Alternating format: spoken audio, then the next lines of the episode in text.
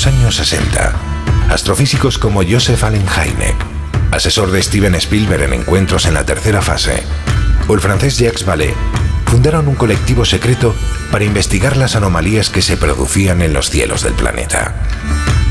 La conclusión a la que llegaron es que la ciencia, en muchos casos, no podía explicar lo que estaba sucediendo.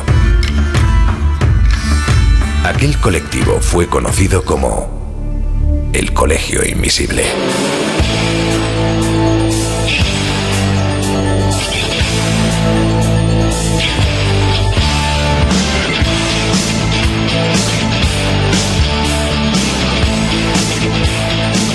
El Colegio Invisible, con Lorenzo Fernández Bueno y Laura Falcó en Onda Cero.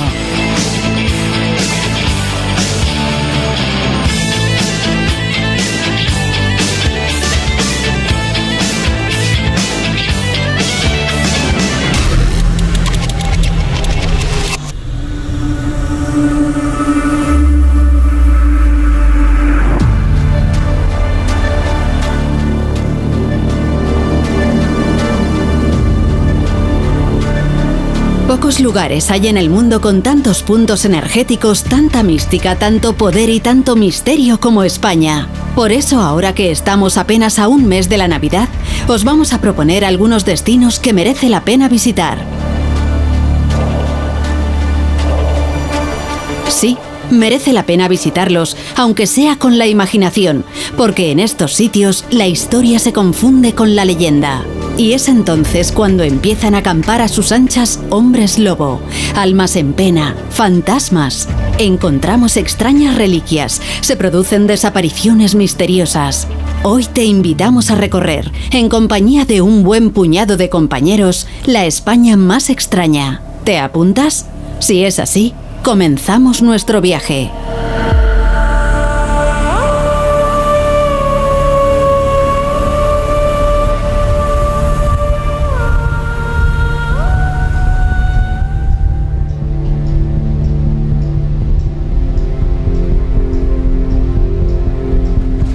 Hola, ¿qué tal? ¿Cómo estáis? Bueno, hoy nos hemos venido al estudio 1 de Onda Cero Radio en San Sebastián de los Reyes porque vamos a hacer un programa muy especial. Estamos a apenas 30 días, 30 días para que comience la Navidad.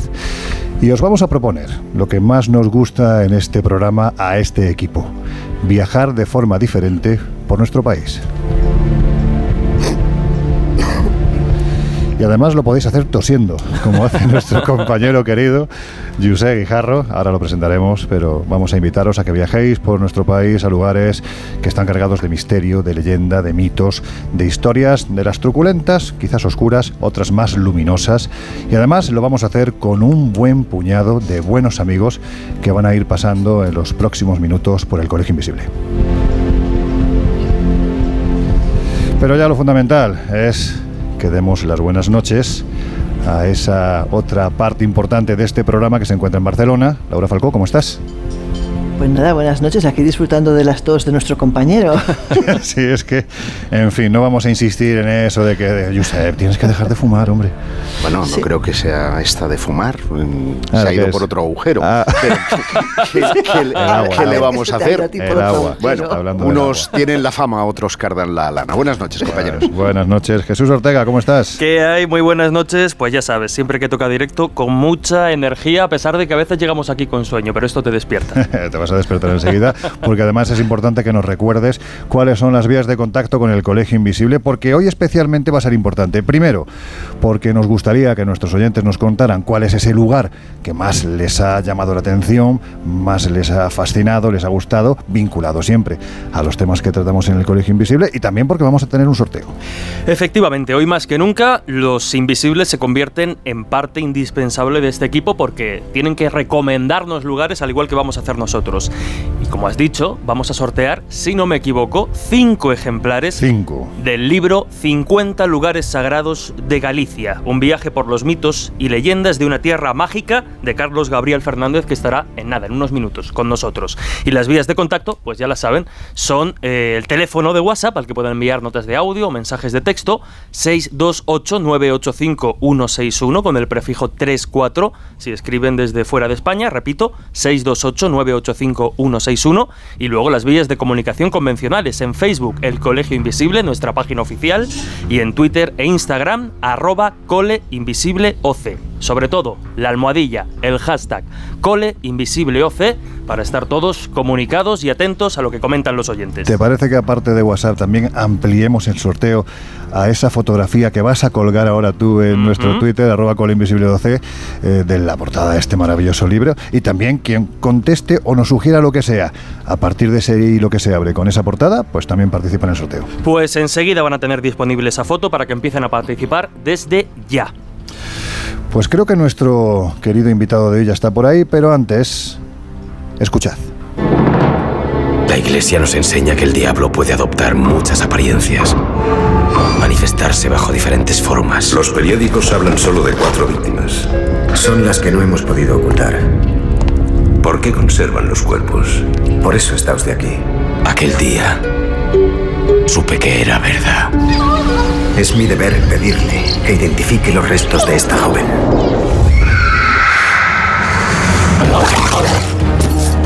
No es al lobo a quien debes temer.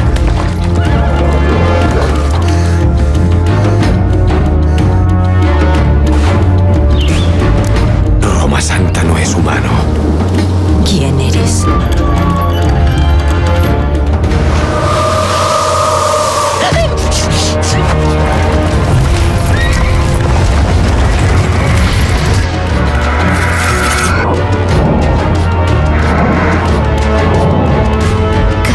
Mata más gente.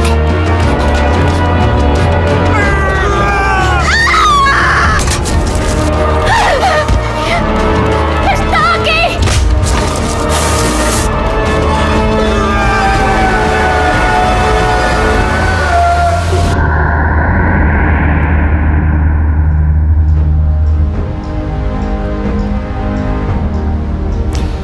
Bueno, pues empezamos suavecito. Esto que acabáis de escuchar, lógicamente, es el tráiler de la película Roma Santa, basado en la historia de Manuel Blanco Roma Santa. Dicen que fue el primer psico-killer español, hombre lobo gallego. Sabéis que pues lo que es el acta del juicio que se celebró se encuentra en el archivo histórico del Reino de Galicia en A Coruña. Es una auténtica pasada porque te describe a la perfección cómo este hombre declaraba que era víctima de la fada y seguramente anduvo moviéndose por muchos de estos lugares considerados sagrados de una tierra que es fantástica, Galicia. Y Laura, ya que tenemos por ahí a nuestro invitado, si te parece, haz tú los honores. Pues mira, hablamos de Carlos Gabriel Fernández, él es periodista con una amplia experiencia en prensa, en radio y en televisión. Trabajó 16 años en el Diario de Pontevedra, ha publicado centenares de artículos y reportajes sobre temas relacionados con los mitos y las creencias, así como sobre los fenómenos insólitos. Fue guionista del programa Mundo Misterioso y más recientemente de Milenio, emitidos ambos en la televisión de Galicia. Es autor de 50 lugares mágicos de Galicia y Compostela Mágica, entre otros libros. Y eh, se estaba colando aquí el doble sonido. Eh, Ha ha sido como una psicofonía. Que no se preocupen los oyentes, que no es una psicofonía, que es Laura Falcó que estaba hablando. Está por duplicado. Sí, lo tenemos por duplicado. Pero bueno, bueno, porque ya parece que tenemos por ahí a Carlos, que hay que decir que además es autor de este libro que tenemos encima de la mesa, eh, publicado por una de nuestras editoriales favoritas, Editorial Cidonia, que se titula 50 lugares sagrados de Galicia. Querido amigo, ¿andas por ahí? Estoy por aquí, sí, sí, estoy en Galicia, como no podía ser de otra manera. Pues Sí, un placer tenerte a, a estas horas en el Colegio Invisible. Oye, ¿todavía quedan lugares sagrados en Galicia? No me refiero a catedrales o iglesias, sino a los que posiblemente había antes en esos mismos lugares donde ahora hay ubicados catedrales e iglesias. ¿Quedan lugares sagrados? Desde luego, desde luego. En todas, quizá en todo el mundo cristiano pasó esto, de que eh, los antiguos cultos o los lugares de culto antiguos fueron, con la llegada del cristianismo, se fueron transformando y, adaptando, y Galicia no es una excepción. Aquí en este rincón de la península ibérica en que estamos, pues donde hay cosas que llegaron pues mucho más tarde o con mucha menos intensidad, pues esto se ve, lo puedes ver en lugares como Santa Eulalia de Bóveda, donde hay un mausoleo, un templo romano muy bien conservado y encima hay una iglesia. Eh, hay piedras que luego acabaron eh, cristianizándose, poniéndole una cruz. encima o, construyendo una iglesia encima. Es decir, es algo muy habitual en el mundo de las religiones, que una religión que, que viene, que llega a un sitio, pues eh, utiliza ese lugar como, como lugar sagrado donde todo el mundo va a hacer sus ritos o sus oraciones, lo reutiliza, lo recicla, por ser una palabra más moderna, y, y bueno, y así se forma una especie de sincretismo que todavía en los que se puede adivinar los, los cultos antiguos. Hola Carlos, pregunta, dentro de estos lugares sagrados que hay en Galicia o estos puntos de poder parece que los montes siempre han tenido una importancia muy especial, ¿verdad? Eh, pues sí, sí, sí, hay montes eh, muy que, bueno, siempre son un referente y en Galicia pues tenemos unos cuantos montes. De hecho, cuando cuando decidí hacer este libro, empecé por un monte y un monte muy representativo, que es el Monte do Pindo, donde hay todo una, una cantidad de lugares, eh, pequeños enclaves, montes, cimas, piedras que son representativas de, de todo lo, de toda esta Galicia mágica, ¿no? Hay historia, hay leyendas, hay lugares donde curarse, hay, bueno, ritos eh, antiguos, hay maldiciones, hay brujas, hay un poco de todo. Vamos si te parece a esos lugares, Carlos, porque dicen que donde hay luz, pues obligatoriamente tiene que haber oscuridad, ¿no? Y precisamente cuando hablamos de lugares sagrados, bueno, pues da la sensación de que el lado oscuro de la fuerza, por llamarlo de alguna forma, se ha asentado también en estos puntos, mm, quizás también con mucho de, de, de energéticos. A lo que voy. ¿Es cierto que en Coiro, por ejemplo, había campanas que llamaban a las brujas para llevar a cabo el aquelarre? Sí, y además esta, esta historia está relacionada con uno de los procesos inquisitoriales más famosos de, de Galicia. Y durante, durante el siglo XV, XVI, se consideraba, XVII, se consideraba que las campanas de la iglesia de Coiro eh, sonaban solas en dos días muy especiales, en la noche de San Juan, como no podía ser de otra manera, y la noche de San Silvestre, que es la última del año en la que también está siempre relacionado con, con temas de brujería. Y los aquelarres se, celebraban en una playa cercana y para evitar esos eh, que esas campanas sonaran solas y llamaran las brujas, tenía grabados unos símbolos. Un cronista muy muy muy especial para, para conocer la Galicia del siglo XVIII, que fue Martín Sarmiento, pues dejó por escrito cómo eran estas campanas, ¿no? cuáles eran los símbolos que había dibujados allí. Él no entendía el por qué ni, ni por qué se habían hecho, pero dejó constancia de que aquella, aquella era la creencia, la creencia de que las campanas sonaban solas para llamar a las brujas y que había una serie de conjuros grabados en la, en la propia campana que impedían que eso se, se continuara haciendo. Qué curioso. Como decía, allí se celebró uno de los procesos, no el más trágico, pero sí uno de los más famosos, que fue el de María Soliña, una mujer que todavía es muy recordada en Cangas. Y cantada, ¿eh? También, que se le han cantado muchas canciones. Sí, sí. Bueno, tiene desde hace unos pocos años incluso tiene una estatua frente al ayuntamiento que la recuerda pero la recuerda como un proceso en el que eh, se le quitó, digamos, eh, como un proceso en el que se le quiso quitar, quisieron quitar sus bienes y que se que la historia brujeril de esta mujer pues había sido falsa.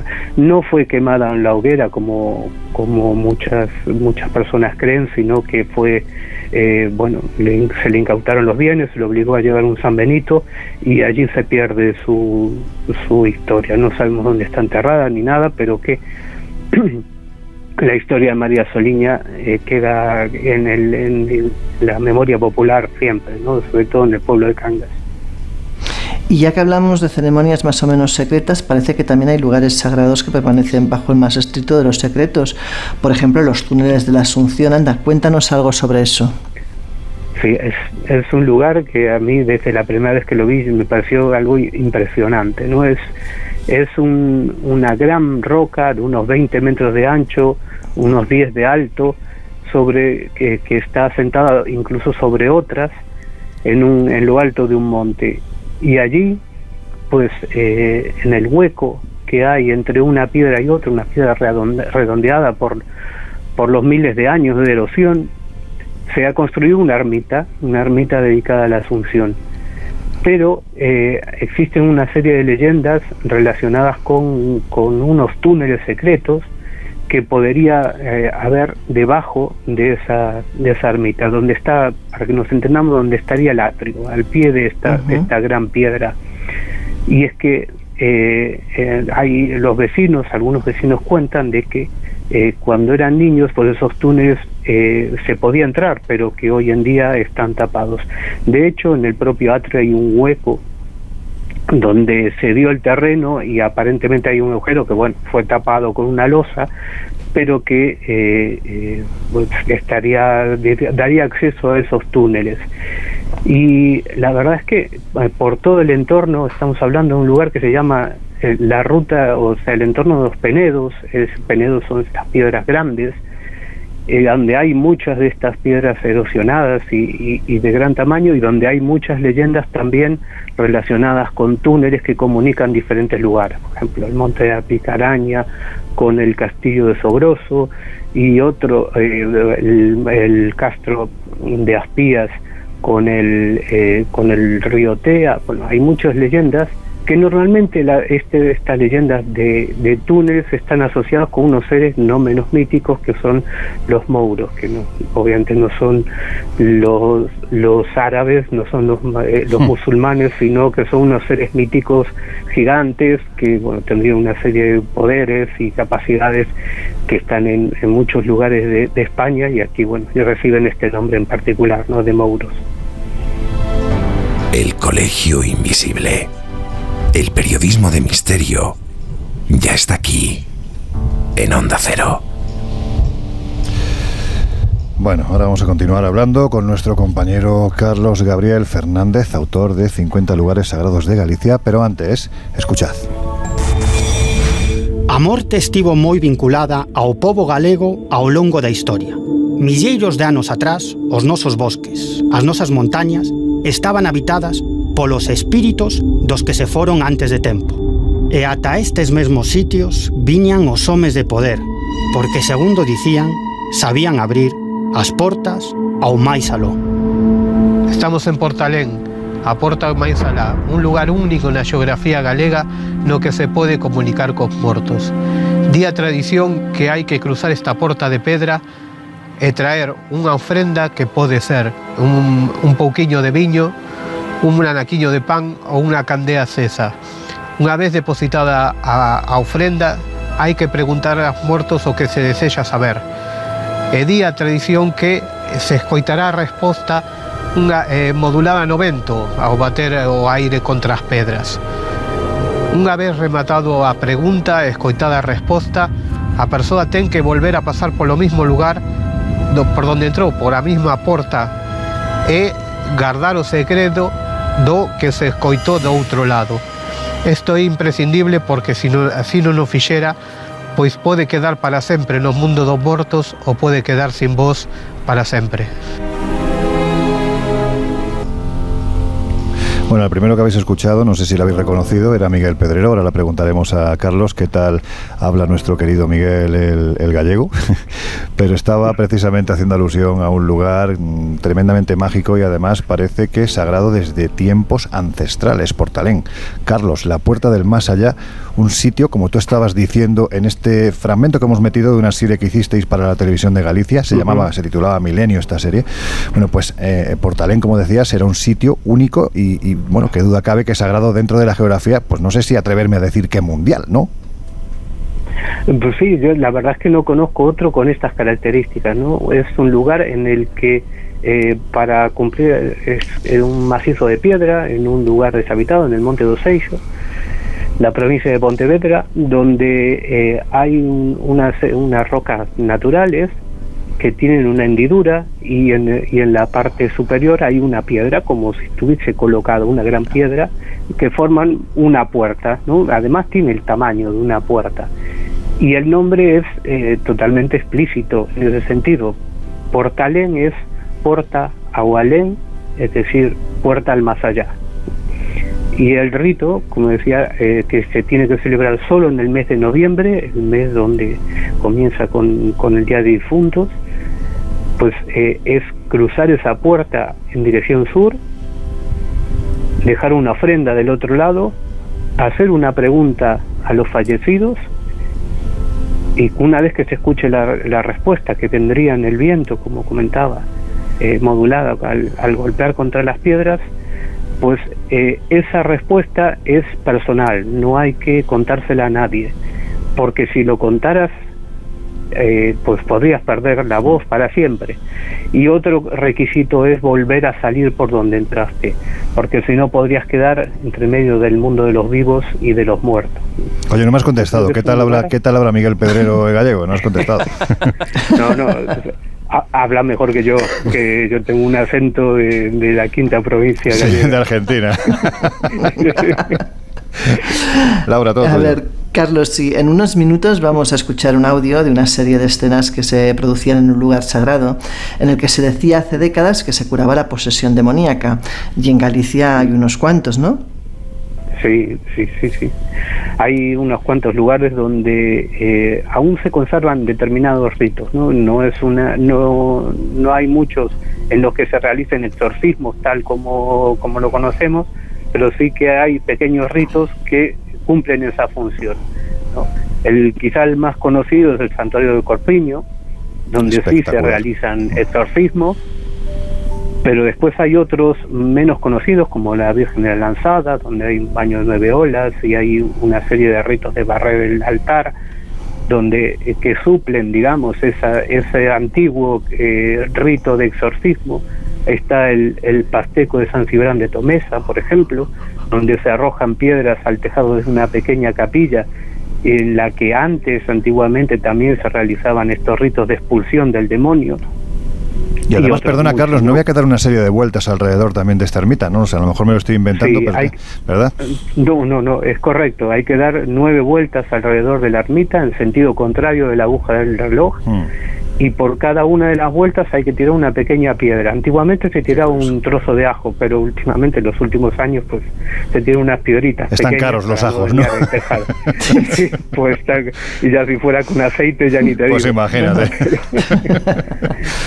Bueno, pero pues, sí. Eh, sí, no, no, que una vez completado eso, digamos que se expulsa el meigallo, que es, para que nos entendamos, quitar el, el mal rollo, quitar algo malo que tienes dentro. O para eh, preservarte de que no de que no te entre un, mal espíritu un, un, o algo algún mal no durante todo el año no porque eso se celebra una vez al año nada más Podríamos seguir hablando de Ponte Deume, dicen que allí se encuentra la cama del demonio, también de Apeneda, donde se han producido lo que tú en tu libro llamas los bocados de los endemoniados, mm, por el Stonehenge, el Stonehenge gallego. También sería muy interesante y seguramente en un futuro programa nos, va, nos lo vas a contar, pero ya se nos acaba el tiempo de esta primera media hora. Así que, bueno, pues Carlos, decirte que ha sido un placer escucharte y, en ocasiones hacer lo que seguramente aquí a mis compañeros le, les dará mucha envidia y es que algunos de estos sitios pues me has llevado y la verdad es que se disfruta de, de alguien que conoce muy bien siendo de la quinta provincia, estoy convencido de que, se, de que, se, conoce Galicia mejor que nadie y así lo has reflejado en libros maravillosos como este último que acabas de publicar, 50 lugares sagrados de Galicia, editado por Sidonia. Amigo, muchísimas gracias por estar con nosotros. Muchas gracias, un placer, cuando, hasta cuando queráis.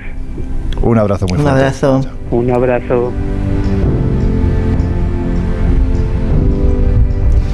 Es que el tiempo, que se pasa volando. Jesús, ¿qué nos cuentan nuestros oyentes? Bueno, pues parece que la cosa está animada porque ya empiezan a recomendar algunos lugares muy interesados en este, en este sorteo. Por ejemplo, Manuel Suárez nos dice en Twitter, bueno, de España tengo muchas pendientes, pero la ruta del Grial es lo más. Me Ah, iría primero al monasterio de San Juan de la Peña, Queridos Invisibles, un sitio que además conocemos. Es una conocemos pasada, qué sitio más bonito, bueno, pero todo lo que hay alrededor, Ujú. es decir, la ermita de Borao, en fin, es que, es que es una pasada. Toda esa zona, las ermitas, las iglesias y el propio monasterio, por supuesto, independientemente de la historia griálica, ¡buah! brutales. Juan Pedro, por ejemplo, más escueto, pero también nos dice un lugar que es Soportújar en Granada, así que Ah. le hemos dicho que se esté atento. Que se eso esté nos, atento. nos va a hablar, efectivamente. Laura en la segunda hora nos va a contar alguna Sí. cosita de Soportújar, que es un sitio muy bonito también, enclavado en Granada. También en Twitter, Ruth nos dice, me encantaría visitar San Andrés de Teixido para ver si encuentro algún alma errante. Y este libro me interesa mucho. Os escuchamos siempre Los Invisibles. Saludos desde Jerez. Pues saludos para Jerez y además aquí el que va a presumir de gallego, que hablo peor que Miguel, soy yo, porque dicen que a San Andrés de Teixido vai de morto que non foi de vivo, va de muerto el que no fue de vivo y dicen que allí pues te puedes reencarnar en una mosca, en un bichito, pues eso, dicen que no pises un... Qué alegría, un- no mates un mosquito porque puede ser tu suegra ¿hace reencarnada, falta? ¿sabes? O sea, hace falta un insecto, no puede ser algo más bonito, un gato, Bueno, un perro. hay no cosas que- hay cosas que no se mueven, que son peores. También te puedes reencarnar en eso. No, no. Jesús, que nos quedan dos minutos. también en Twitter, un oyente fiel, uno de los invisibles que siempre está al pie del cañón, nos dice disfrutando de la emoción y conexión mágica de las ondas radiofónicas, escuchando al equipo del Colegio Invisible, hablando de uno de los enclaves más mágicos, repleto de historias, de enigmas y leyendas de nuestro planeta.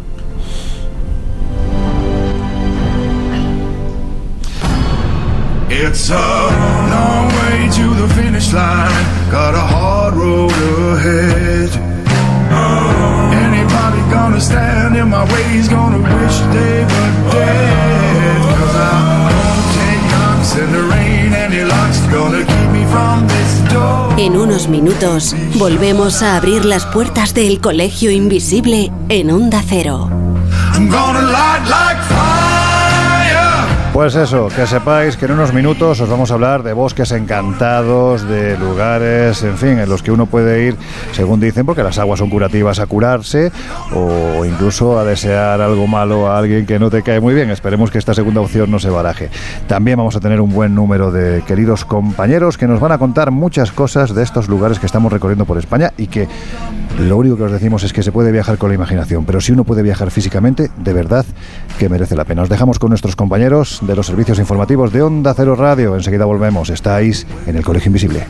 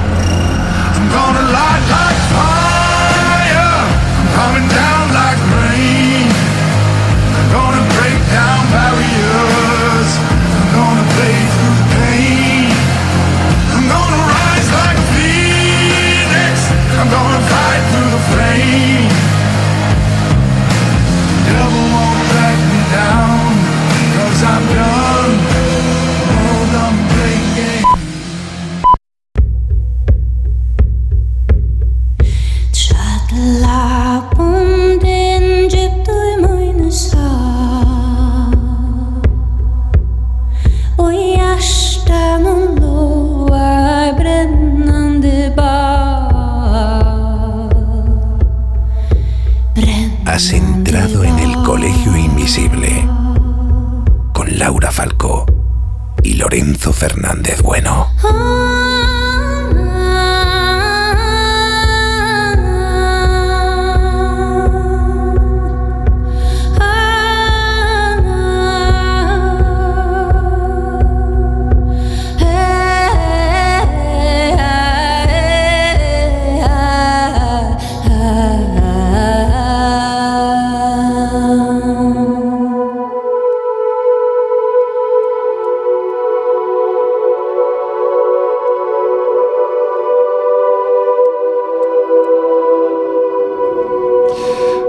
Pues ya estamos de vuelta. Si te acabas de incorporar al Colegio Invisible de hoy, que sepas que te estamos recomendando posibles destinos a visitar precisamente en estos días que vienen. La Navidad se puede vivir de formas muy diferentes, incluso rodeada de misterio.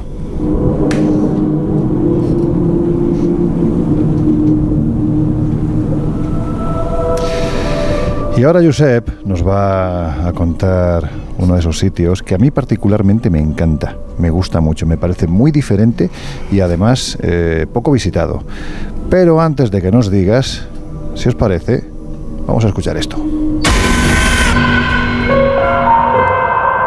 hermana se ha adentrado en el bosque de Aokigahara. Es el lugar a donde van los desesperados para quitarse la vida. ¿Qué? Voy para allá, Jess. Estoy buscando a mi hermana. Se ha adentrado en el bosque. Quiero contratar a un guía. No hay guías. Ese bosque es muy peligroso. Allí los espíritus no encuentran descanso. Y regresan. Furiosos.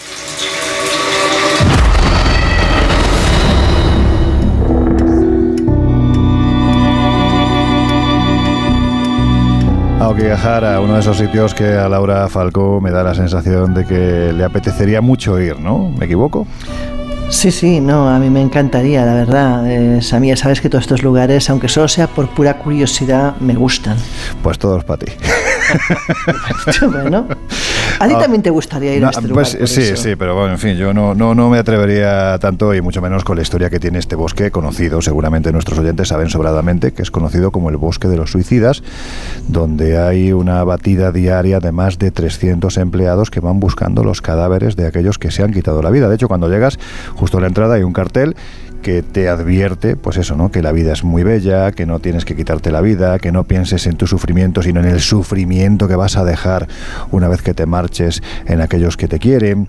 Es un sitio, además, pues desde hace siglos, ¿no? Prácticamente desde la Edad Media, de- dicen que estaba tomado por los demonios. De hecho, cuando había familias que tenían muchos hijos y no podían alimentarlos, a los más pequeños los dejaban en mitad del bosque porque venía un demonio, y además un demonio japonés, que ya sabemos cómo es el cine japonés, imaginemos entonces cómo es el demonio, y se lo acababa comiendo. O sea, era, bueno, pues una de esas historias un poquitín terribles, ¿no? Sí, sí. Os la habéis quedado callados, que- ¿eh? Ah, no, pero la verdad es que es tremenda. Sí, sí, sí, sí. Bueno, pues hay un bosque que está más cerca en este caso, hoy en concreto está más cerca de Laura que de nosotros, porque quiere decir que está en Barcelona. Ya que hablábamos de bosques, a Okigahara, nos vamos a ir a un bosque que está en Barcelona, Josep, y que es un sitio maravilloso. Es un sitio maravilloso si vas de día, de noche, Mm, te digo yo que impresiona, ¿eh? porque he ido de todas las maneras eh, posibles. Está a unos 7 kilómetros de La Roca, y no me refiero a Alcatraz, sino de La Roca del Vallès. eh, en una carretera que comunica mm, Orrius, Argentona y termina precisamente en eh, Mataró.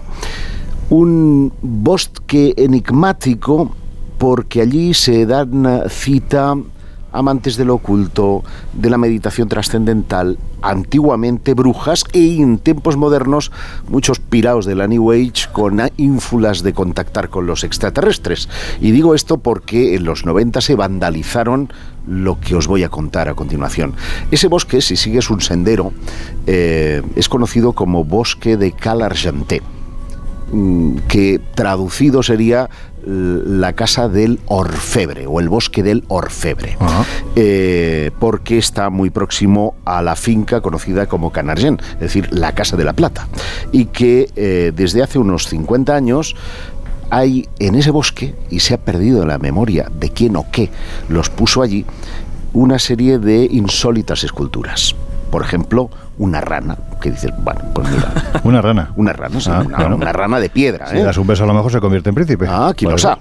ser. Eh, puedes encontrar la cabeza de un moai, esto ya es un poquito más inquietante, que si te das la vuelta a esa misma piedra, por el otro lado, tiene la efigie de un rostro eh, indígena, dicen algunos que puede ser un maya, porque recuerda un poco, eh, si tienes presente esa gigantesca escultura, eh, llámale pareidolia, para nuestro amigo Diego Cortijo, que Sí, encontró... bueno. eh, por eso lo decía. Pues es La pedazo de pared. es ese tipo de cara, para entendernos, ¿vale?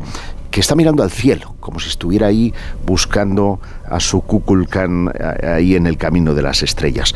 Y hay un gigantesco elefante de roca granítica o una golondrina que está junto a un claro del, de este... O sea, como eh, muy ecléctico todo, ¿no? No hay un orden o un concierto aparente. bueno, puede haberlo, porque de hecho, eh, si sigues vas a encontrar después eh, una tortuga, un pez, e incluso las huellas de un oso, y van a parar a un par de mm, eh, formaciones un tanto peculiares. Una de ellas es antrópica, ha sido formada por el hombre, la otra es natural, que son un par de, de cuevas en las que caben apenas dos personas y que han sido utilizadas a menudo para la meditación. Hay quienes han ido allí con varillas radiestésicas y parece que toda esa zona sigue una especie de camino eh, dolménico que ya estaba eh, marcado por los hombres antiguos, porque hay dos dólmenes, el de Can Ramírez y otro muy deteriorado, que es el de Can Gol, que están en, esa, en ese lugar.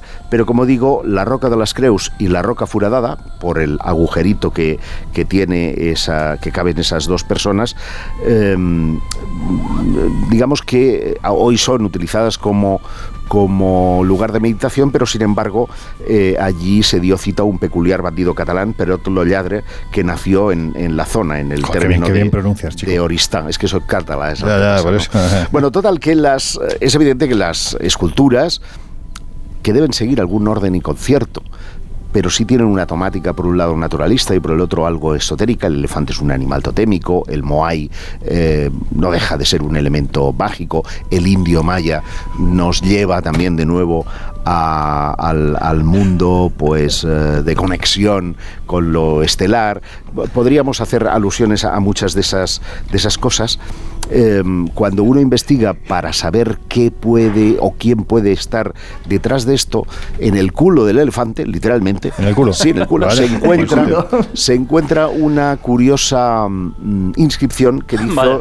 que hizo eh, hecho por fulano de tal. Tal cual. Hecho por fulano de tal. ¿No tendría otro sitio? Bueno, mm, el caso es que rastreando, rastreando, eh, parece que los eh, propietarios de la finca... Lo podía haber hecho la trompa también, ¿no? También, sí. Estabas pensando en eso, Eh, Jesús. Los propietarios de la finca dicen que esas esculturas pues empezaron a aparecer en los años 70 por algún artista de Granollers, pero hemos sido incapaces jamás de localizarlo. ¿Cuál es el propósito? No lo sabemos. Pero es verdad que desde entonces, desde hace 50 años, es un bosque que irradia eh, toda clase de, de experiencias, incluso parapsicológicas, grupos ufológicos, grupos parapsicológicos. Hay documentadas varias experiencias curiosas que tienen que ver con ese bosque encantado. Así es conocido por la gente de esa comarca. Un sitio sin duda ninguna, muy recomendable. ¿Lo conocéis vosotros, Laura, Jesús? No he estado nunca, si te digo la verdad. Pues merece la pena. merece Yo la pena. no, no he estado, no lo conozco, pero me ha recordado inmediatamente a, a algo parecido de, de- de aparición más reciente que encontramos en Cuenca, es la Ruta de las Caras, muy cerquita Sí, eh, sí, de sí, Buen Día. cierto, cierto, y ahí sí, también encontramos, esto es del año de los años 90, 1992, pero claro, encontramos también una serie de representaciones casi podríamos decir aleatorias o anárquicas como la cara de Maitreya, la cara del poder, representaciones de duendes, la espiral del brujo, la Virgen de la Flor de Lis, una serie de, de- de figuras entre los 2 y los 6 metros aproximadamente que bueno pues también nos hacen viajar ahí a una especie de, de- de universo, de mundo completamente plagado de, de símbolos, una cruz templaria también hay, o sea que bueno, me ha recordado mucho a este, a este lugar. Qué interesante sería poder meterse en la cabeza de los creadores para saber cuál es la interpretación de todo esto que hicieron, porque sin duda alguna.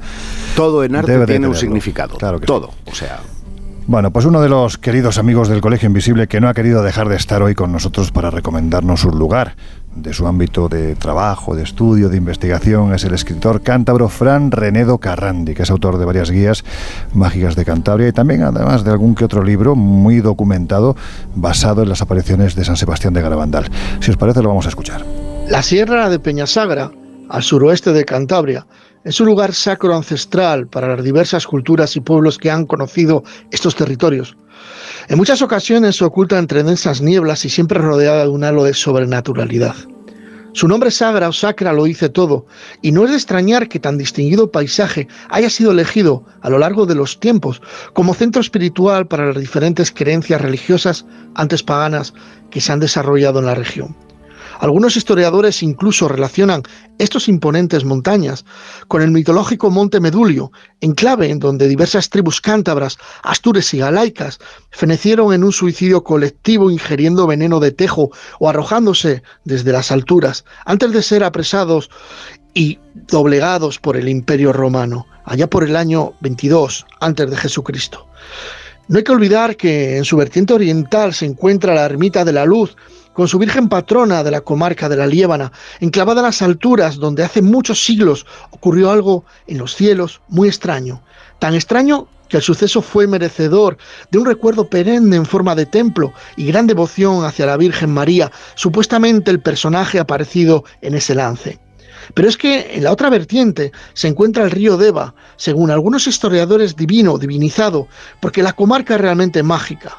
A los pies de la máxima altura de la Peña Sagra, el Cornón, con más de 2.000 metros de altura, se encuentra el Pozón de Peña Sagra, una laguna profunda y oscura que las leyendas dicen que se comunica con el mar, muy lejano aquí, y en donde los antiguos cántabros tomaban los augurios, observando la agitación de sus aguas. Además, en el fondo del pozón se han encontrado extraños objetos relacionados con desconocidos rituales. Y muy cerca de todo esto, la enigmática Garabandal. Y yo no creo en las casualidades. Ni nosotros tampoco creemos en las casualidades, es un sitio único, allí se reunían hace ya bastantes siglos, lo hemos contado en alguna ocasión, los siete clanes que habitaban los siete valles de Cantabria, porque este era el sitio más sagrado. Y ha comentado precisamente nuestro querido Fran que en lo alto de esta peña sagra, que ya de por sí, bueno, pues sagra sagrada, tienes el Cornón, en una parte, eh, la vertiente de la montaña, está San Sebastián de Garabandal, que es un sitio precioso, y en la otra vertiente tenemos algo tan sagrado hace miles de años como es un menir. Por lo tanto, el hombre del pasado sabía que ese sitio, por lo que fuera, era muy especial, precisamente de estos lugares que estamos comentando. Antes de continuar con más lugares, si te parece, Jesús, redes sociales, recordamos que Pues- tenemos un sorteo. Pues sí, mira, por WhatsApp nos han llegado un par de lugares. De hecho, alguien ya nos avisaba precisamente de Garabandal, o sea que una casualidad de estas Mm. casi casi sincrónica. Y eh, no podían faltar algunos clásicos como Belchite o Chate. O sea, esto no puede faltar. En Twitter, por ejemplo, también nos comentaba Evix que me encantaría visitar las Urdes Oh. y conocer su maravillosa magia. O sea que hemos hecho ronda de. Hace de poquito que regresamos de allí. Estuvimos por allí y sigue siendo un lugar fascinante. Y muy rápidamente, ya que hoy tenemos sorteo de cinco ejemplares, ni más ni menos, del libro 50 lugares sagrados de, de Galicia, pues recordamos redes sociales porque a todos los que participen y nos digan su lugar mágico a través de Twitter o Instagram con el hashtag ColeInvisibleOC, pues entrarán inmediatamente en este sorteo. Recordamos rápidamente vías de contacto, teléfono 628-985-161 con el prefijo 34 si escriben desde fuera de España. Nos pueden enviar notas de voz, mensajes de texto con sus opiniones, sugerencias, con sus lugares y como hemos dicho, ¿no? Pues a través de Facebook, Twitter o Instagram, arroba coleinvisibleoc, ahí estamos muy pendientes de esas recomendaciones que en esta ocasión nos hacen los invisibles también a nosotros.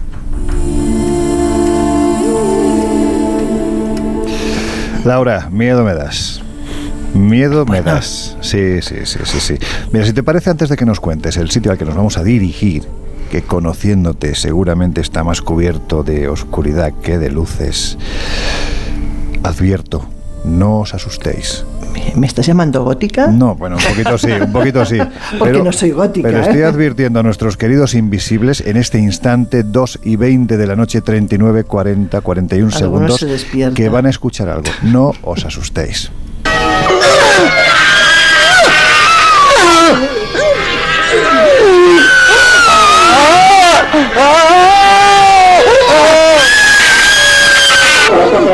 Desde las mejores épocas del medioevo, algunos campesinos de estas tierras se consideraban poseídos por el diablo. Si alguno se había quedado dormido, lo has despertado de Vaya tela, ¿eh? Pues mira, tengo aquí encima de la mesa un libro que le tengo muchísimo cariño. Es un libro que escribió hace ya mucho tiempo, eh, Alardo Prats. Se titula Tres días con los endemoniados. Y fíjate lo que contaba, voy a leer brevemente, porque siendo un hombre muy escéptico, ¿eh? Él decía... La tragedia de los poseídos, de los que gimen bajo el dominio de Satán, como una. Esto no tener gafas es un problema. Como una vena de amargura que arranca de los estratos profundos de los negros tiempos del medievo hasta todos los años entre los mm, rocajes gigantes de unas montañas lejanas que están llenas de terror, de superstición, de brutalidad, en un dramatismo anacrónico. Satán. Ahí está. Esto lo describía Alardo Prat después de estar tres días en estas montañas donde existe un lugar al que más de una ocasión nos hemos acercado porque tiene una historia fascinante y porque el sitio es maravilloso a pesar de esto que hemos contado, Laura. ¿Qué te iba a decir? O sea, partimos de la base de que el sitio en sí es precioso. Y aunque solo sea a nivel paisajístico, a nivel cultural vale la pena ir. Pero hay que decir que lo que vamos a hablar, que es el santuario de la Virgen de la Balma, se sitúa pues, en el término municipal de Zorita de Maestrazgo, a 3 kilómetros del casco urbano en la provincia de Castellón. Es un edificio religioso enclavado en la roca y de estilo renacentista construido entre los siglos XVI y XVIII. Y para entender la procedencia de su nombre hay que decir que una balma no es más que una especie de cavidad poco profunda excavada de forma natural en una roca y ahí es donde se enclava precisamente este maravilloso santuario. ¿no?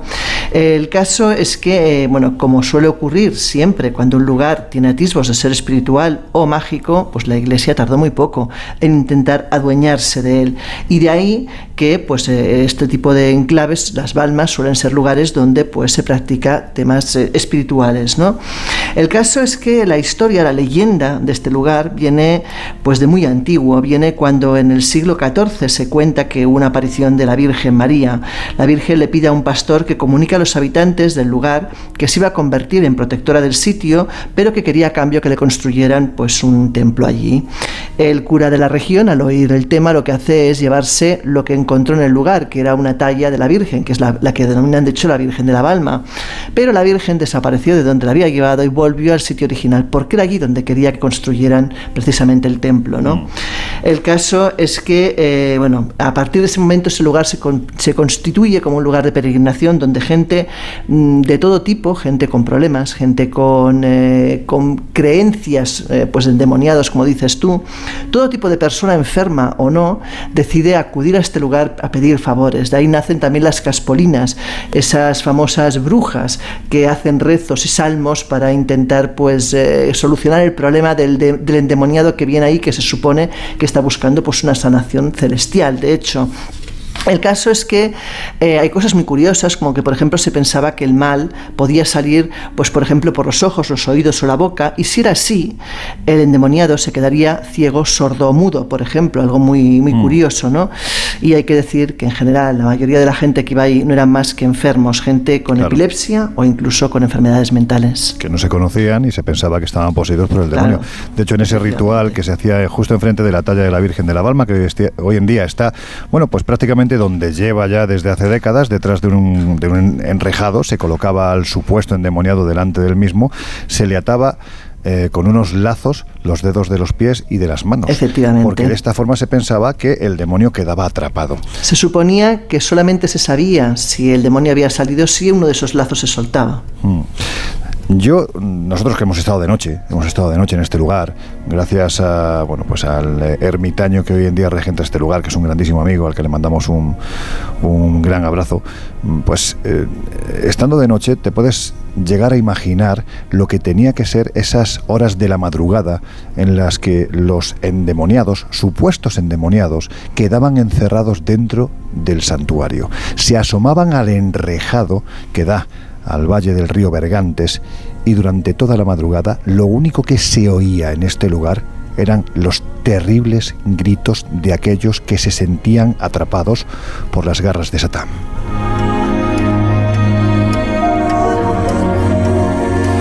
Hay casos, Laura, dentro de esta historia, como el de Josefa eh, Monf- eh, Monterde, Monforte, no recuerdo ahora mismo el apellido exactamente, pero era una señora bastante corpulenta que tuvo que ser eh, entrada dentro del santuario, totalmente atada, iba con un travesaño claro. horizontal a la espalda, gente muy fornida no era capaz de sostenerla y cuentan las crónicas que quienes estaban allí intentando que esta señora se curase de lo que tuviese, cuentan que al ser tumbada levitó unos centímetros, es decir, que independientemente de los evidentemente problemas mentales que podía haber en los cientos, casi miles de personas que se juntaban allí el primer fin de semana de septiembre para intentar curarse, pues también se producían cosas raras. No, claro, evidentemente, no todos los casos son enfermos mentales, ni todos los casos Claro. son de epilepsia. Lo que pasa es que, claro, igual en los casos reales en que pudiera pasar algo al sujeto, igual nos remitimos a un 1% de esa población. Y la mayoría, pues era gente con enfermedades que además, como tú dices, la arrastraban al interior, no querían ir, gritaban, se, bueno, se contorsionaban y acababan pues entre rejas, bueno, como si fueran auténticos, yo qué sé, ya no sé si enfermos o delincuentes realmente. O sea, unas escenas realmente escalofriantes. José Barbero. Se llama el ermitaño de este lugar y es un queridísimo amigo. Bueno, pues ahora nos vamos a situar en Castilla-La Mancha por partida doble. Vamos a lo primero porque otro de nuestros queridos invisibles que no ha querido faltar en esta ronda de propuestas viajeras es el experto en historia toledana y además coautor, por cierto, de un libro que se ha publicado recientemente y que se titula Fantasmas de Toledo. Estamos hablando de Luis Rodríguez Bausá. Lo escuchamos. Hola, queridos amigos del Colegio Invisibles. Encantado de participar en esta nueva iniciativa para recomendaros que yo creo que es uno de los enclaves mágicos por excelencia de la provincia de Toledo y que sin embargo es muy desconocido. Estoy hablando de la Fuente Grande de Ocaña. Eh, sabéis que Ocaña es un pueblo de la provincia de Toledo y allí eh, Juan de Herrera tuvo la genial idea de construir un lavadero, en realidad es un lavadero, absolutamente enigmático que trae de cabeza a multitud de investigadores. ¿no? Y sobre todo porque tiene unas partes, unas galerías subterráneas que no son actualmente accesibles, que yo he tenido la fortuna de poder visitarlas, eh, que no tienen todavía explicación alguna para qué servía. El lavadero, más allá de su función como tal, eh, guarda unas proporciones absolutamente descomunales, incomprensibles para ese, para ese lugar, a menos que aceptemos la idea de que eh, cerca de ese pueblo de Ocaña se encontrara la famosa cueva Sopeña. Esto me eh, supone que tengo que, recordar brevemente a nuestros oyentes mm, de qué se trata, ¿no? Una visionaria afincada en Toledo, Lucrecia de León, pronosticó cosas en la España de Felipe II y de Juan de Herrera, eh, cosas increíbles que se cumplieron, como el desastre de la Armada Invencible, y pronosticó el fin del Estado español por una mm, avalancha de guerras que se iban a producir y que solo se salvarían los que estuvieran bajo la protección de las murallas de Toledo o en la cueva Sopeña. Una cueva que sigue a día de hoy sigue en paradero desconocido y que hay mucha gente que lo está investigando. Seguramente porque estaba a la orilla del río Tajo, de hecho existen incluso facturas que hablan del acondicionamiento de esa cueva por orden del rey Felipe II, ¿no? Con lo cual la cueva no es un mito, sino que existió y que estaba seguramente cerca de Ocaña, Seguramente también cerca del río Tajo, pero no se ha encontrado. Es posible que el lavadero, ese tan enorme para una población como la de Ocaña, cumpliera la función, pues no sé si para antes o después de aquella supuesta catástrofe, para servir, para utilizarlo por el sequito de la corte. En definitiva, os invito a que os acerquéis hasta Ocaña, busquéis, está en el mismo pueblo, aunque un poquitín alejado, esa fuente grande, es, es como se llama, aunque en realidad, insisto, es un lavadero, y veréis una construcción absolutamente fascinante eh, y absolutamente enigmática. Un abrazo.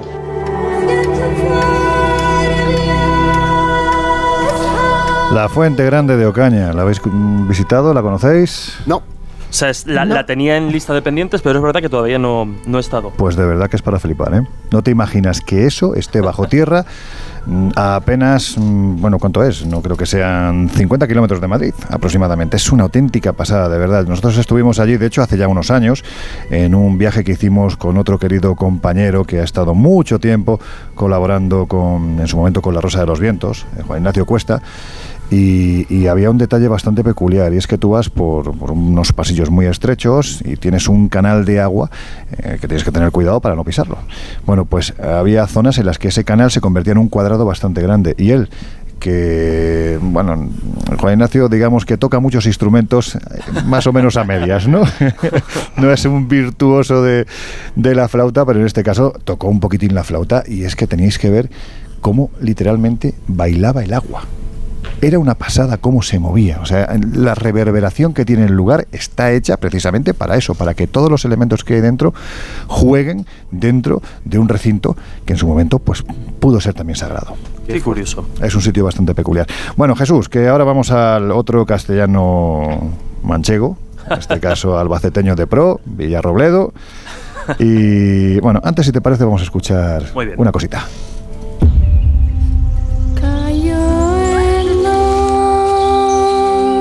No me explico por qué en este país de los vascos hay más brujería que en cualquier otro lugar del mundo. La gente de aquí es inconstante como el mar.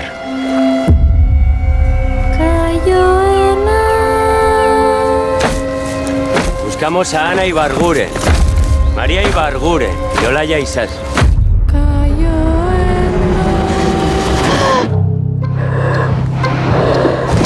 ¡Ponte atxilotzen ari dira. Baina batera eramaten ditu ez Makel batean lotu. Terra egiten dituzte. Meserek. Pero las danzas más macabras son aquellas que se celebran en los bosques y solo ellos han celebrado los ritos del sábado. Padre Cristóbal, usted sabe bien que no somos brujas. Es una vieja canción. ¿Qué tiene de malo? Cántala. Berorik. Ez dugu nahi beste berorik. Declaradas culpables de participación al Shabbat serán quemadas en la hoguera. Ez dugu nahi beste berorik. Zure musuen zua baino. Harías el sábado para nosotros. Por supuesto. Ez dugu nahi beste berorik. ¿Y si el sábado no existiese? Si solo fuese un sueño.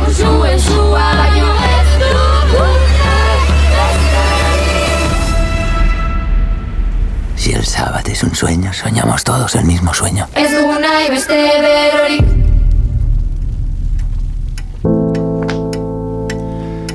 Si esa es la música para invocar al demonio, oye, qué bonita es, ¿eh? qué bien suena, qué bonita es. Bueno, parece que cuando hablamos de brujería en España siempre surge el nombre de Zugarramurdi, ¿no?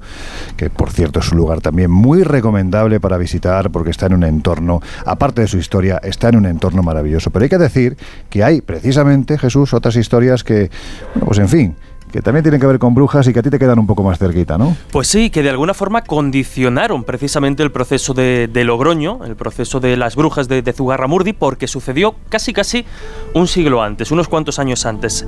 En aquel momento tenemos que situarnos en el año 1527, en la que por aquel entonces era Villa Alcarreña de Pareja, que actualmente es una localidad de la provincia de Guadalajara, donde, bueno, se puede visitar un torreón que tiene una historia muy, muy bestia, porque, insisto, este proceso de brujería, apenas conocido, obviamente eclipsado de alguna forma por Zugarramurdi, no tiene mucho que envidiarle.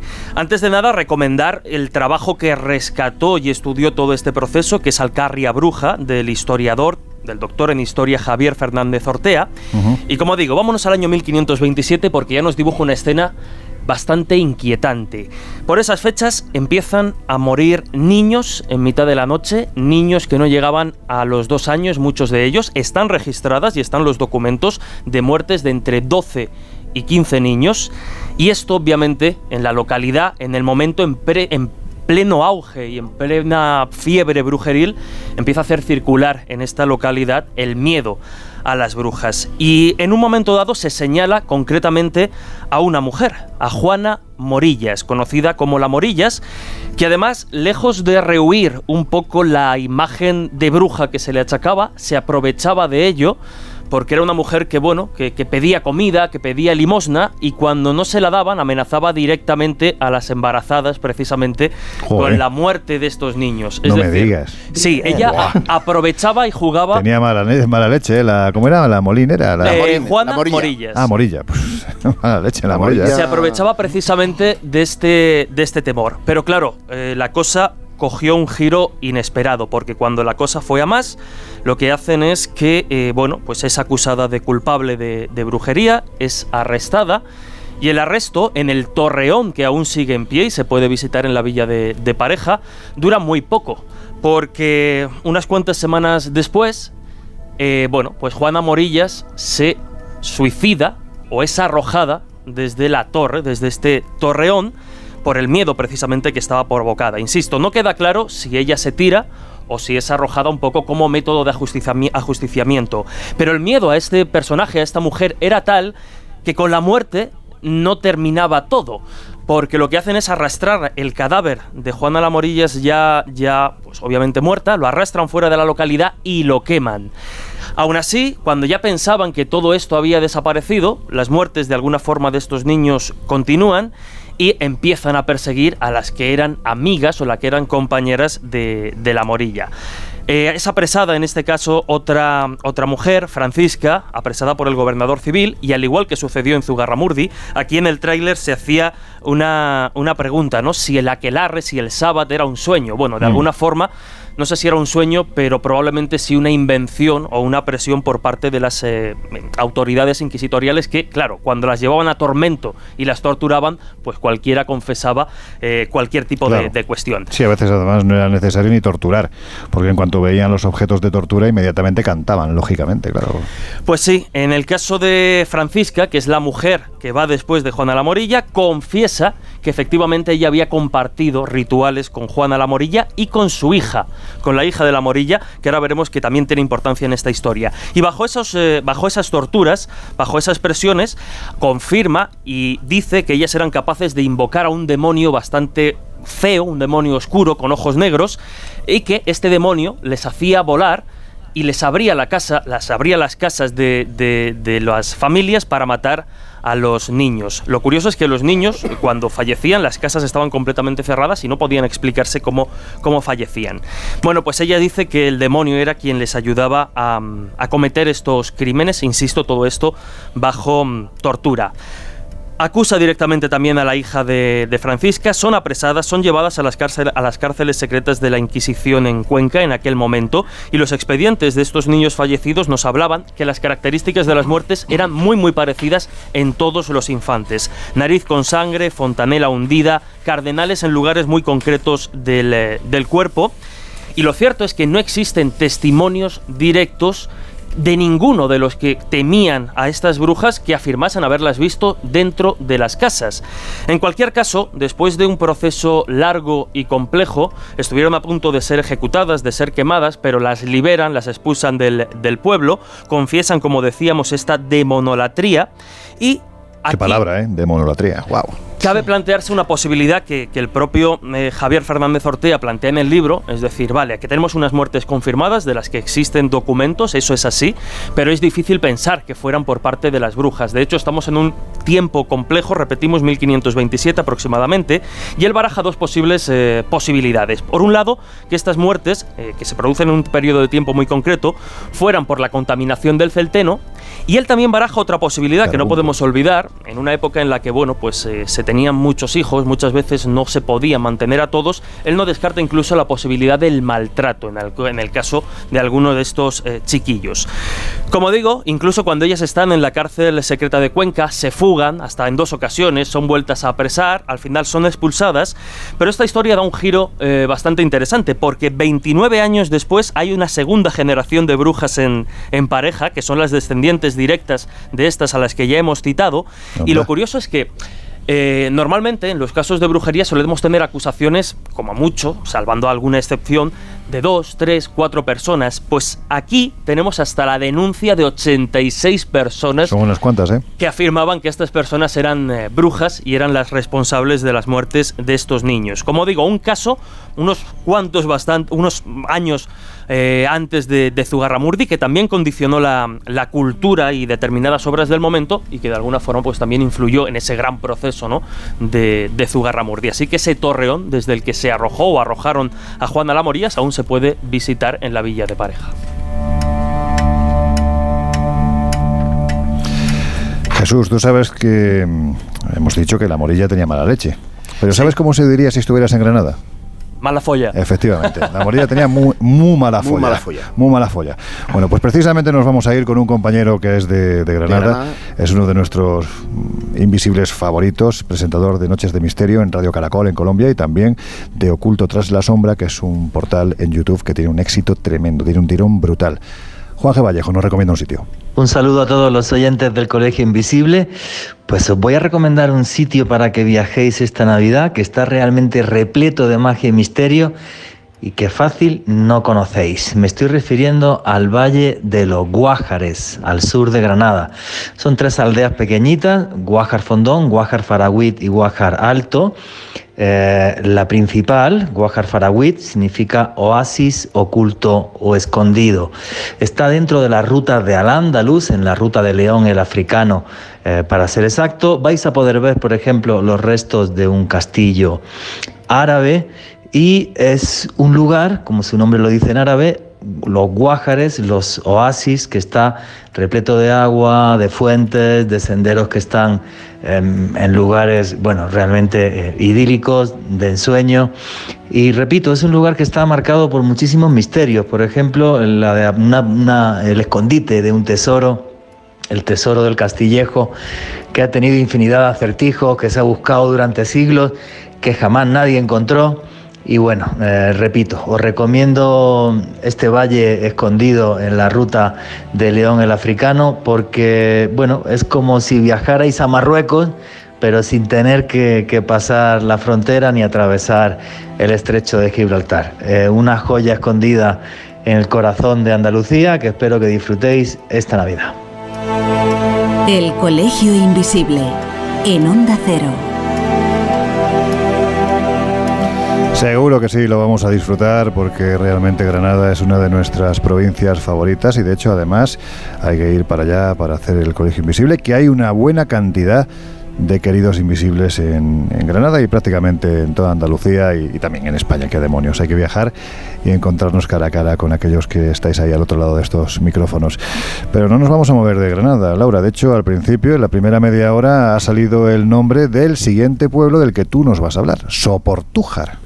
¿Por qué? Efectivamente, mira, este pueblo que se encuentra en la Alpujarra granadina, también pues, se sospecha que brujas, hechiceros, incluso mantequeros, que eran los individuos que supuestamente extraían la grasa a los niños para hacer pociones y conjuros, ¿vale? Todos este tipo de personajes que se dice eran procedentes de Galicia se establecieron allí para huir precisamente de la Inquisición.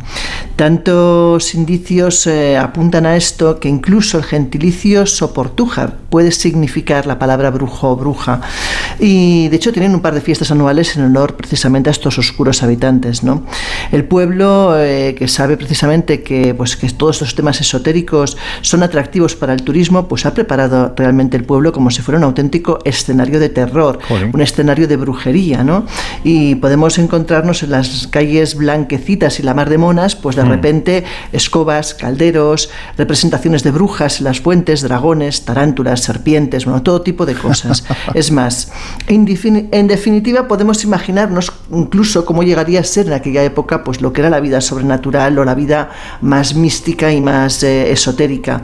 De hecho, tienen por ejemplo una escultura que es la bruja nórdica Baba Yaga, que da la bienvenida al pueblo, tiene la cueva del ojo de la bruja o la era de los aquelarres, o incluso pues eh, este lugar que es un increíble pues mirador con unas vistas mágicas y preciosas del lugar. Esto me recuerda un poco ¿no? a Trasmoz, que se encuentra en, Tiene un aire, en sí. Aragón, en Zaragoza. Eh, también es un pueblo, el pueblo de las brujas, ¿no? De hecho, ahí la, historia es muy parecida a la de la Morilla, lo que pasa es que en este caso era Tía Casca, que también la cascaron, la tiraron literalmente desde las almenas del castillo, ¿no? Parece que la historia se repite, qué casualidad, ¿verdad? No, bueno, quién sabe. Bueno, yo creo que las tradiciones al final pues tienen raíces comunes. Bueno, pues sabéis que hay un lugar también que está lleno de tradiciones, de misterios, de leyendas y de mitos incomparable, me atrevería a decir, las Islas Canarias. Y allí, evidentemente, tenemos a otro querido amigo, el director del programa que se emite en la Autonómica, Crónicas de San Borondón, José Gregorio González, que nos va a recomendar precisamente un lugar y así damos pie a que nuestro querido José Guijarro pueda estornudar. Hola a todos los y las invisibles y por supuesto a todo el equipo del Colegio Invisible. Si tuviera que recomendar un lugar del archipiélago canario eh, que poder visitar durante las próximas fechas en el que confluya la belleza y el misterio, ese sería sin duda, ese es sin duda la caldera de Tauriente en la isla de La Palma.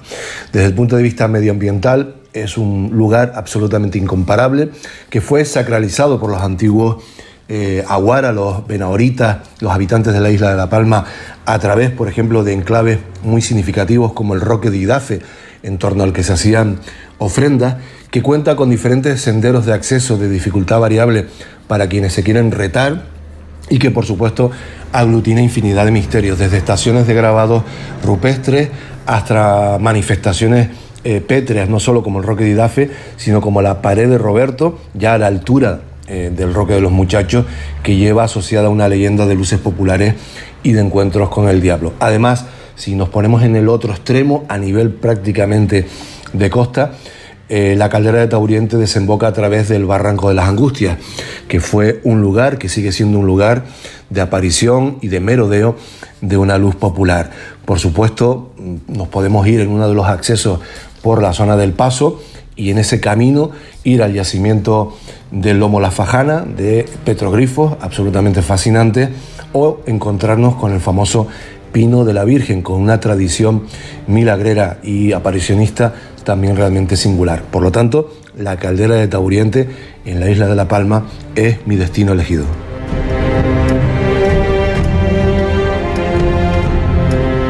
Fantástica la recomendación que nos hace también José Gregorio González. La verdad es que estamos tocando diferentes palos y nos quedan muchos, ¿no? Porque España es muy grande y tiene sitios maravillosos. Y nos hemos quedado en España, que si nos vamos fuera de España ya ni os cuento. Pero Josep, yo no quiero terminar el programa. Tú sabes que yo soy muy friki de un tema muy determinado que parece que solo se da en Rumanía, pero no. También en España hay vampiros. Por eso, por eso lo he elegido, porque Bien, bien, conozco tus debilidades y, y- y además te voy a llevar a mi tierra. Bueno, exactamente a mi tierra no, porque no es la provincia de Barcelona, nos vamos a Lampurdá, eh, que es una tierra maravillosa, con Preciosa, unos sí. paisajes preciosos, pero en la que se dice... eh, hubo, hubo, no hay, hubo vampiros. Eh, ¿Cómo son los vampiros en rumano? ¿Estrigoi o Moroi? Depende si es norte o sur. ¿Sabes que en catalán hay una, una dicha que es mala astruganza? Astruganza, que es mala suerte, ¿eh? Sí, Mal- ¿eh? mala astruganza es mala suerte, vendría de un personaje parecido al Vlad Tepes, pero en Cataluña. Nos vamos al siglo XII. Corría el año 1173 cuando un anciano noble, el conde Struck, fue asesinado en la villa de Llers y cuenta la leyenda que volvió a la vida convertido en un vampiro de aspecto joven y seductor. Y las mujeres, pues como no podía ser de otra manera, quedaban rendidas ante sus brazos y también ante su miembro, porque las dejaba preñadas. Las dejaba preñadas. Jolines con el vampiro. El vampiro este, o sea, los rumanos son unos aprendices a los de los catalanes. El caso es que... Vampiro eh, follador.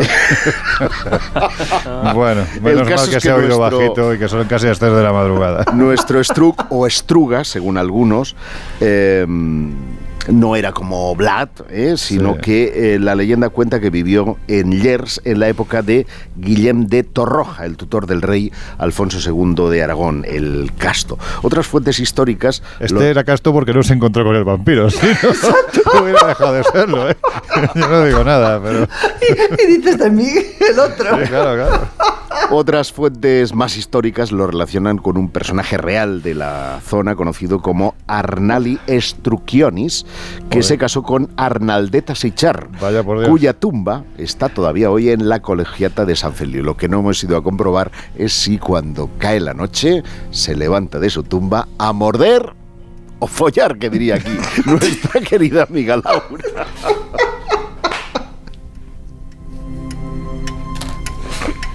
En fin, se nota que estamos ya a puntito a puntito de terminar el programa de hoy, pero antes, Jesús, nos acercamos a ver qué nos cuentan Claro. nuestros oyentes en redes sociales. Pues sí, porque además eh, parece que en estos últimos minutos la cosa se ha animado un poco. Joder, que se ha animado. Aquí, aquí desde luego se ha animado. Sí, sí. Nos decía de nuevo eh, Miguel Ángel Enteos, España es tierra de misterios, de lugares y enclaves que respiran enigmas y leyendas. Mágico programa, pues, del Colegio Invisible. Y me quedo con la reflexión de Lorenzo Fernández. Ojalá supiéramos de la mente de sus constructores para leer muchos de estos libros de piedra. Pamela Núñez nos dice para mí uno de los sitios misteriosos más especiales, aquí nos salimos de España, pero bueno, también los aceptamos, como no, es el cráter del volcán Pululagua, en mitad del mundo, en Ecuador, a pocos Anda. kilómetros de Quito. Es uno de los dos únicos cráteres habitados en el mundo. Pululagua significa en quechua nube de agua. También nos dicen, por ejemplo, estuve de adolescente en las catedrales de León y Santiago de Compostela y su magia me cautivó entonces. Una de las cosas que tengo pendiente en vida es hacer el camino e impregnarme de toda su magia alquímica que transmuta el alma de todo peregrino. Y también, fíjate, nos llevan a Cádiz, a un lugar del que además hemos hablado aquí en el Colegio Invisible en alguna ocasión porque más allá de su propia historia, de su tradición, también tiene fenómenos extraños de, de factura, digamos, más reciente. Yo os invitaría a uno de los enclaves más ancestrales de mi ciudad, la trimilenaria Cádiz el Asclepeion, un lugar mágico. casa del obispo. Sí, claro. Eso es, que se remonta al siglo VIII antes de Cristo de fundación fenicia y que recorre culturas como la púnica, romana y musulmana. Un recorrido arqueológico e histórico único.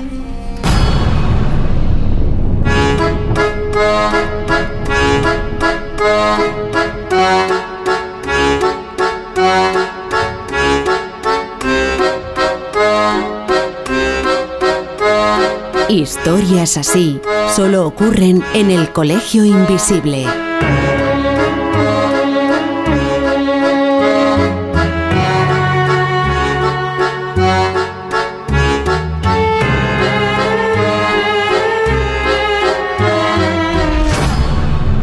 Sitting in the morning sun, I'll be sitting till the evening comes. Cómo me gusta esta canción. Lo único que me da pena es que va anunciando que nos quedan apenas ocho minutos, así que vamos a ir rápido a las conclusiones. Y la pregunta, empezamos por ti, Laura, seguimos por Jesús y terminamos con, con Josep. ¿Tienen algo de especial y misterioso de verdad, de verdad, estos lugares? ¿O se trata de tradición, de leyenda, de mito puro y duro? ¿Qué pensáis? Bueno, yo creo que una cosa está vinculada a la otra. Es decir, muchas realidades surgen de mitos y muchos mitos surgen de realidades, ¿no? Y yo creo que es vaso comunicante. O sea, probablemente, pues muchos lugares donde pensamos que todo lo que hay es leyenda, algo tuvo que inspirar esa leyenda y algo debió ocurrir. Pues muy coincido, coincido mucho en este caso con, con, Laura. Es verdad que todo lo que tiene que ver con la España mágica, con estos lugares marcados, al final son herederos precisamente de una tradición, de una serie de rituales. Y también, oye, pues mira, yo creo que, que debe servir un poco para aprender a mirar con otros ojos, pues cuando vamos viajando y vamos viendo algunos pueblos. Hablábamos antes, obviamente, de García Tienza, pues aprender a fijarse, porque muchas veces precisamente en la toponimia, en los Claro. nombres, encontramos muchas claves de lo que pudo haber ahí. Los más claros, pues todos estos lugares asociados al, al diablo. Pero desde luego que algo tienen, como mínimo, tradición, y eso no es poco, desde luego. Pues mira, mis conclusiones no son mías, son de 56 personas, entre las que también estás tú y yo, Ah, firmantes de un manifiesto que rindió homenaje a Juan García Tienza y que, entre otras cosas, eh, pues los firmantes propusimos una serie de cosas para reconocer un lugar de poder. Por ejemplo, por sus mitos, leyendas y tradiciones, por sus topónimos, eh, por sus peregrinaciones y devociones, por su orientación astronómica, por las montañas mágicas que pueden existir a su alrededor, por sus cuevas, por sus cursos de aguas o por la litolatría, que es un nombre primitivo que la- tenían las piedras que fueron símbolo de perennidad, inmovilidad, unidad, energía y fuerza. También por la dendrolatría. Se nota Yo- que, que yo- Jesús yo- ha puesto... yo creo que no son horas Mira para, esta- para estas cómo palabras. molan ¿eh? esas palabras raras, No sé yo si estamos en el horario ya para andar pensando. Muy breve, que me queda un punto solo. quedan 10 Nuestra dendrología sería, eh, pues eso, los bosques genuinos Mm. y finalmente los fenómenos extraños. Cuando encontramos todas estas cosas, estamos frente a un lugar de poder o un lugar mágico.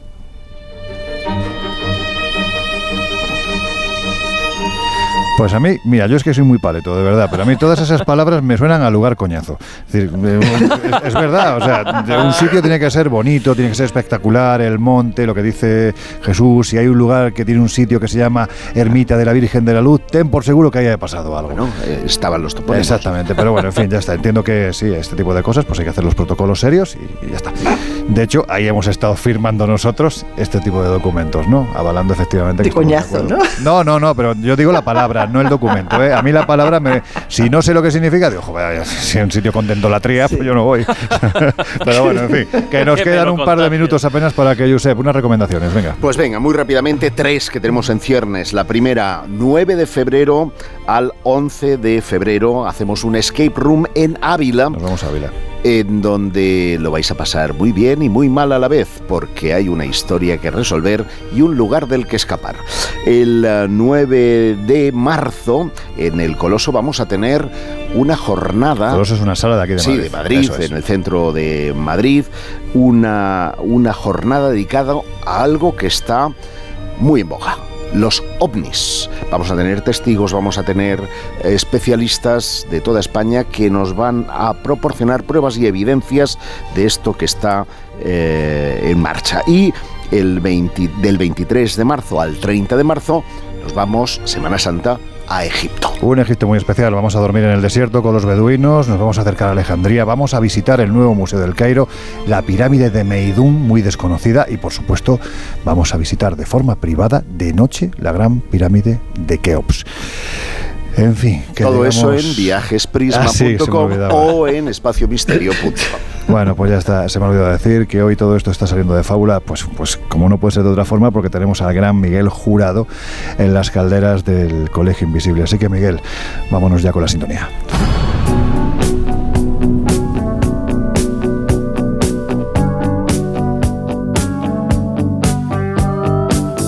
El Colegio Invisible. Con Lorenzo Fernández Bueno y Laura Falcó. En Onda Cero. La sintonía de despedida del Colegio Invisible, que es, bueno, pues una de esas canciones que te invitan a algo que todos deberíamos de hacer, más allá de estar mirando a la pantallita de 6 pulgadas, mirar al cielo, los ojos siempre en el cielo. Uno no sabe lo que se puede encontrar, ¿verdad, Josep? Bueno, muchos ovnis. Muchos ovnis, ¿no? Ahí están.